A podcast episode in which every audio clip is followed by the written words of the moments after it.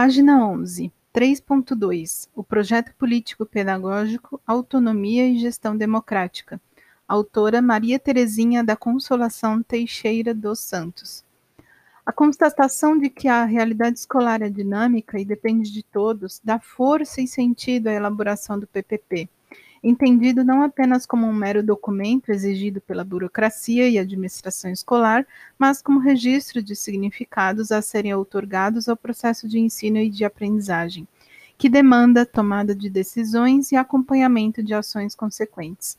O PPP não pode ser um documento paralelo que não diz respeito, que não atravessa o cotidiano escolar e fica restrito à categoria de um arquivo ou de uma alegoria de caráter residual ele altera a estrutura escolar e escrevê-lo e arquivá-lo nos registros da escola só serve para acomodar a consciência dos que não têm um verdadeiro compromisso com uma escola de todos, por todos e para todos. Nossa legislação educacional é clara no que toca à exigência de a escola ter o seu PPP. Ela não pode se furtar ao compromisso assumido com a sociedade de formação e de desenvolvimento do processo de educação devidamente planejado. A exigência legal do PPP está expressa na LDBEN, Lei 9394/96, que em seu artigo 12 define entre as atribuições de uma escola, a tarefa de elaborar e executar sua proposta pedagógica, deixando claro que ela precisa fundamentalmente saber o que quer e colocar em execução esse querer, não ficando apenas nas promessas ou nas intenções expostas no papel. Ao sistematizar estas escolhas e decisões, o PPP, a partir de um estudo da demanda da realidade escolar, cria as condições necessárias para a elaboração do planejamento e o desenvolvimento do trabalho da sua equipe e da avaliação processual das etapas e metas propostas. Para Gadotti e Romão, 1997, o projeto político-pedagógico deve ser entendido como um horizonte de possibilidades para a escola, o projeto imprime uma direção nos caminhos a serem percorridos pela escola.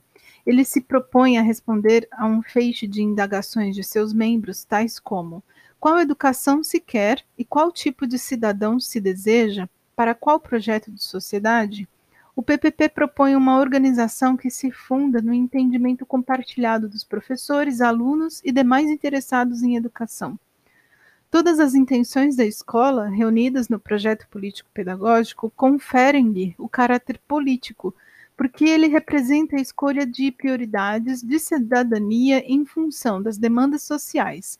O PPP ganha status pedagógico ao organizar e sistematizar essas intenções em ações educativas alinhadas com as prioridades estabelecidas. O caráter coletivo e a necessidade de participação de todos é inerente ao PPP, pois ele não se resume a um mero plano ou projeto burocrático que cumpre as exigências da lei ou do sistema de ensino. Trata-se de um documento norteador das ações da escola, que ao mesmo tempo oportuniza um exercício reflexivo do processo para a tomada de decisões no seu âmbito.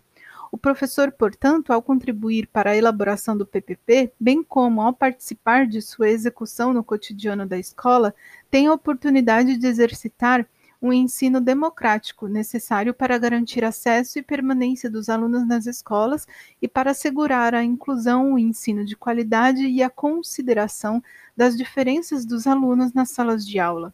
Exercer esse papel como um dos mentores do PPP não é uma obrigação formal, mas o resultado de um envolvimento pessoal do professor.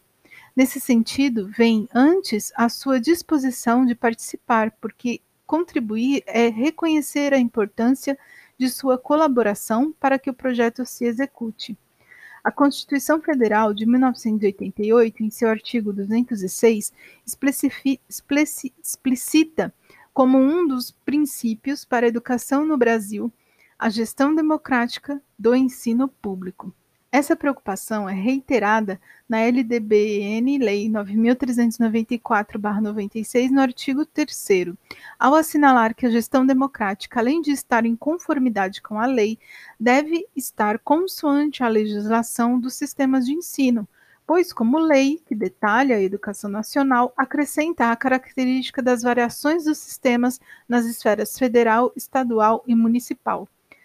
Ainda nesse detalhamento, a LDBM avança no seu artigo 14, afirmando que os sistemas de ensino definirão as normas da gestão democrática do ensino público na educação básica de acordo com as suas peculiaridades e conforme os seguintes princípios: participação dos profissionais da educação na elaboração do projeto político pedagógico da escola, participação das comunidades escolar e local em conselhos escolares ou equivalentes. Nos textos legais fica clara a ênfase dada ao projeto político pedagógico de cada escola bem como a reiteração de que a proposta seja construída e administrada à luz de uma gestão democrática.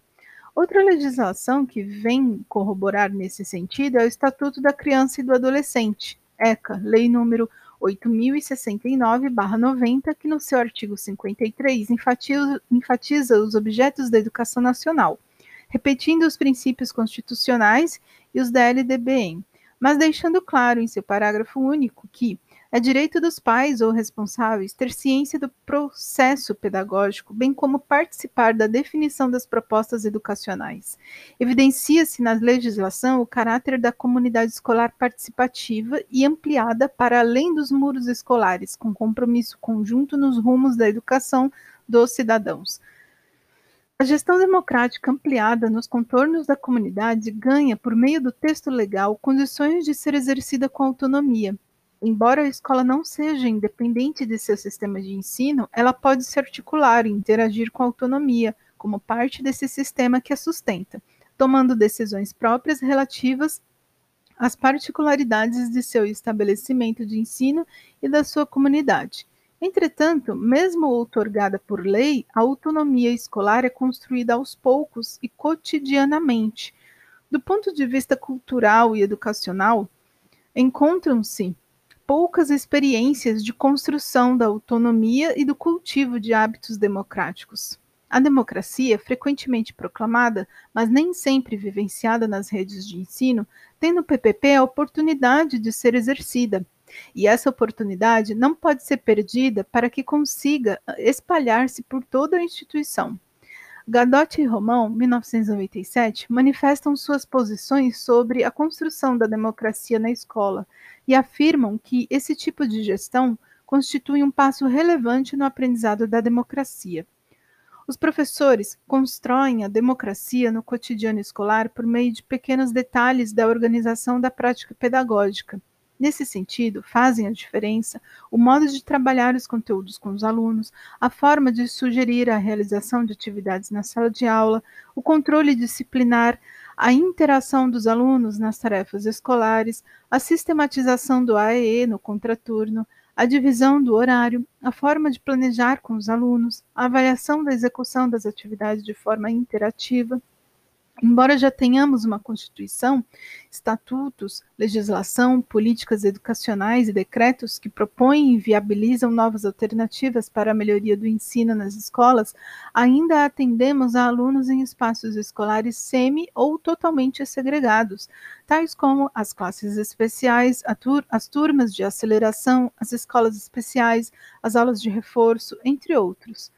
O salto da escola dos diferentes para a escola das diferenças demanda conhecimento, determinação, decisão. As propostas de mudança variam e dependerão de disposição, discussões, estudos, levantamento de dados e iniciativas a serem compartilhadas pelos seus membros, enfim, de gestões democráticas das escolas que favoreçam essa mudança. Muitas decisões precisam ser tomadas pelas escolas ao elaborarem seus projetos político-pedagógicos, entre as quais destacamos algumas que estão diretamente relacionadas com as mudanças que se alinham aos propósitos de, da inclusão. Fazer da aprendizagem o eixo das escolas, garantir o tempo necessário para que todos possam aprender, reprovar a repetência, abrir espaço para que a cooperação o diálogo, a solidariedade, a criatividade e o espírito crítico sejam praticados por seus professores, gestores, funcionários e alunos, pois essas são habilidades mínimas para o exercício da verdadeira cidadania, valorizar e formar continuamente o professor para que ele possa atualizar-se e ministrar um ensino de qualidade. É frequente a escola seguir outros caminhos, adotando práticas excludentes e paliativas, que as impedem de dar o salto qualitativo que a inclusão demanda. Elas se apropriam de soluções utilitárias, prontas para o uso, alheias à realidade de cada instituição educacional.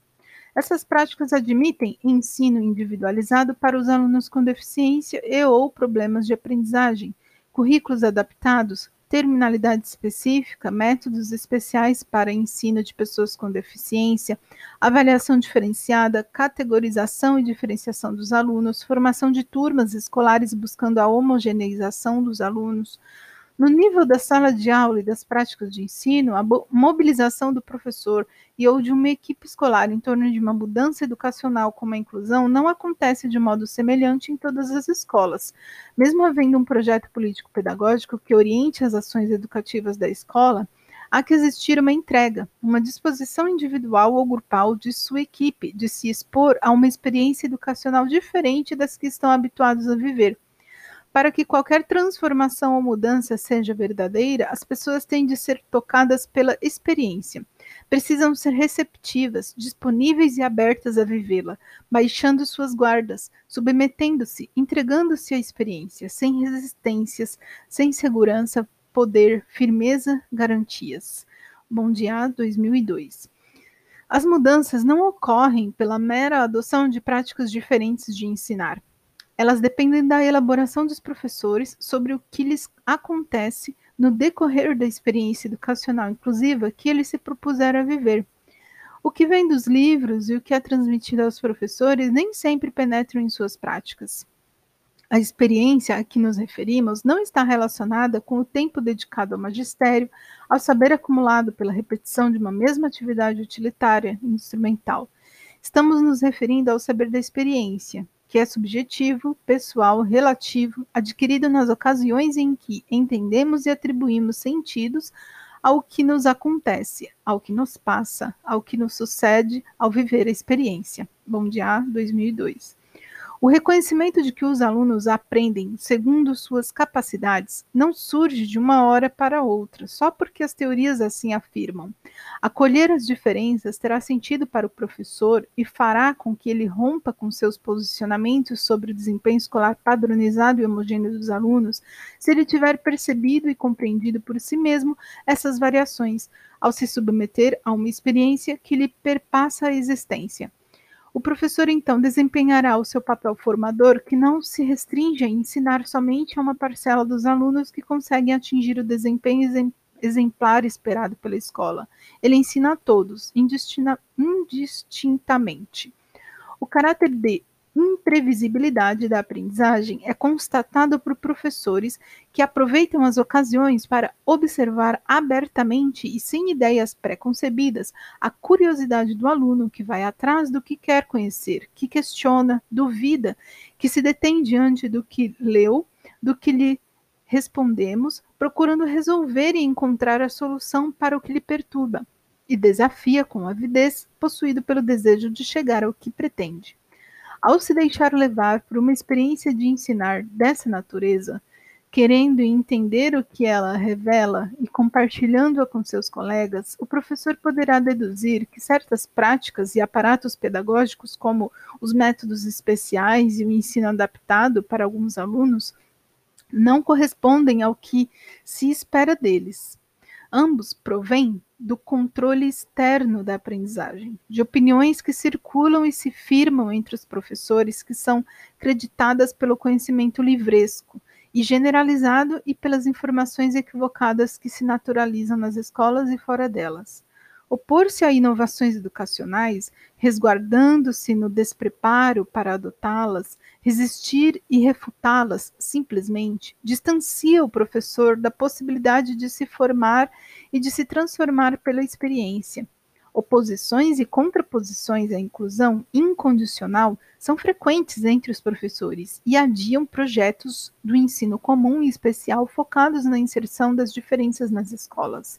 É nos bancos escolares que se aprende a viver entre os nossos pares, a dividir as responsabilidades, a repartir tarefas. Nesses ambientes, deve, deve, de, desenvolvem-se a cooperação e a produção em grupo com base nas diferenças e talentos de cada um, e na valorização da contribuição individual para a consecução de objetivos comuns de um mesmo grupo. A interação entre colegas de turma, a aprendizagem colaborativa, a solidariedade entre alunos e entre estes e o professor devem ser estimuladas. Os professores, quando buscam obter o apoio dos alunos e propõem trabalhos diversificados em grupo, desenvolvem formas de compartilhamento e difusão dos conhecimentos nas salas de aula. A formação de turmas, tidas como homogêneas, é um dos argumentos de defesa dos professores, gestores e especialistas em favor da qualidade do ensino que precisa ser refutado, porque se trata de uma ilusão que compromete o ensino e exclui alunos.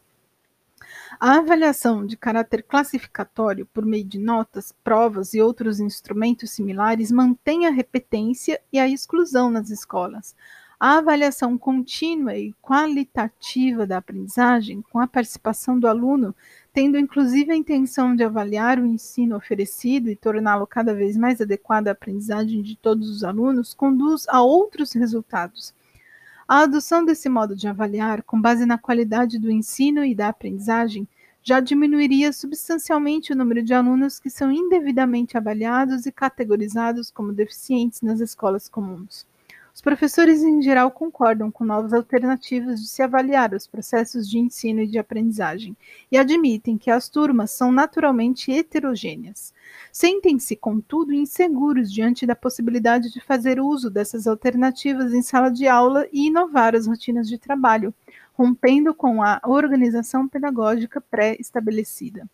Ao contrário do que se pensa e se faz, as práticas escolares inclusivas não implicam um ensino adaptado para alguns alunos, mas sim um ensino diferente para todos, em que os alunos tenham condições de aprender segundo suas próprias capacidades, sem discriminações e adaptações.